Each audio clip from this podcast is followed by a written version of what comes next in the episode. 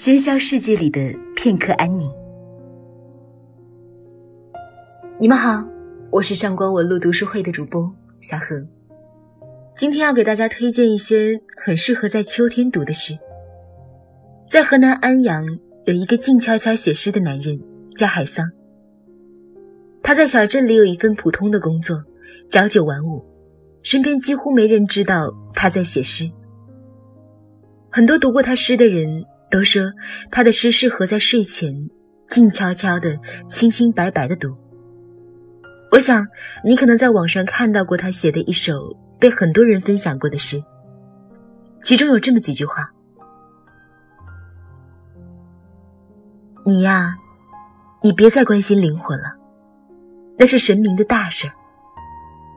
你所能做的是些小事情，诸如……”热爱时间，思念母亲，静悄悄的做人，像早晨一样洁白。海桑的诗大都是这样，都是一些很细小琐屑的感悟，但其中有一种深深扎根的日常感，像一杯凉白开，无论什么时候翻开，都能让人觉出一种安心。它的特别在于莫名的坦然和自知。把单调日子里的褶皱一点点铺展，细细抚摸，然后就躺在时间的褶皱里安身立命。最近海桑推出他的第三本诗集，我的身体里早已落叶纷飞。今年他四十六岁，这些诗里有一个四十六岁男人的全部诚恳。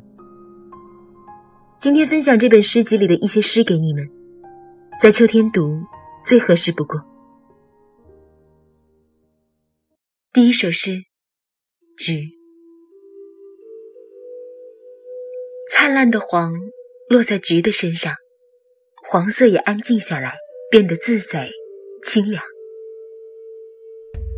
其实之前的时候，菊并不认识自己，是五柳先生种它、采它，把它插入花瓶，将它晒干泡酒。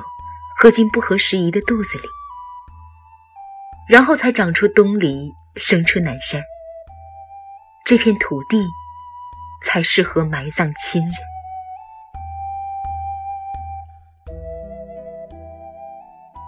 第二首诗，两只高脚玻璃杯。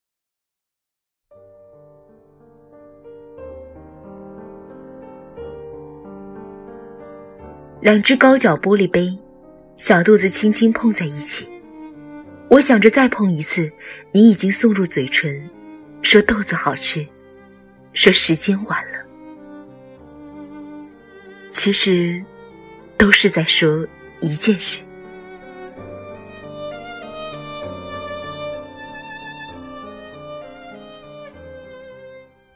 第三首，寂寞是可以吃的。有些话，别人说才有意思；另些话，死了说才有意思。大呼小叫的席间，我安静的坐着，放一只蚕豆在嘴里，左边嚼嚼，右边嚼嚼。寂寞是可以吃的，小口小口的吃，寂寞就有了性感的样子。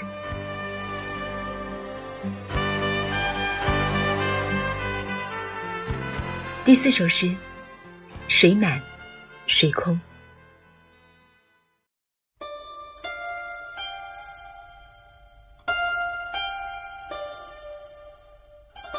如果我不是女儿，也一定是女儿变的。想和你在人间姊妹相称，看清清凉凉的溪水，洗五彩斑斓的衣裳，然后长长短短挂满起风的院子。白白了此一生。你在我的眼睛里起床，我在你的身体里入睡，互相把对方透明的灵魂从头到脚重新生出来一次。从此有两种不同的喜悦：水空、水满。从此有两种不同的忧伤：水满水空。第五首，恍惚。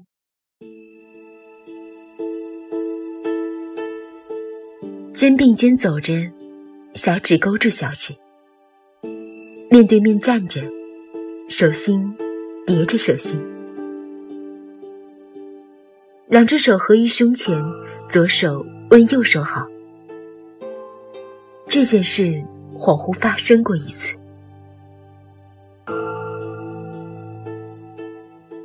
最后一首诗，落寞。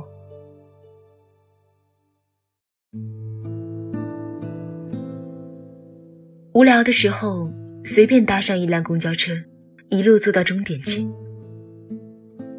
可悲的是，除了返回，我永远不会突然消失。那天晚上，就着月光写了封没头没脑的信。第二天的镜子里，自己总有点怪怪的。我疑心不是同一个人。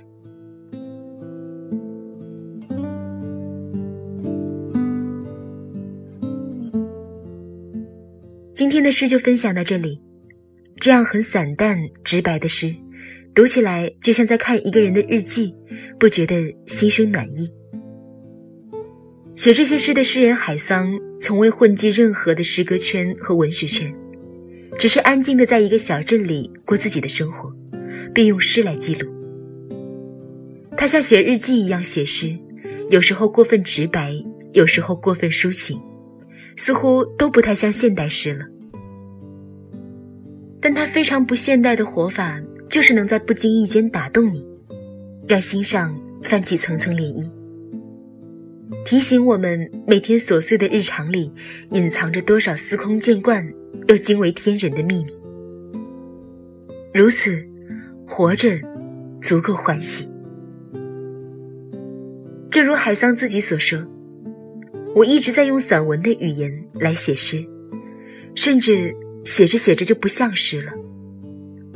我是想做一个正常人，写诗的、种地的、拉车的、卖菜的，这样的并在一起说就有点可爱了。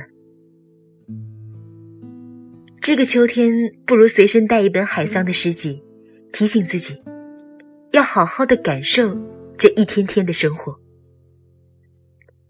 节目的最后有一个福利要给大家，请大家留言分享你听到这些诗的感受，点赞最高的三位朋友，我们将送出三本海桑的新诗。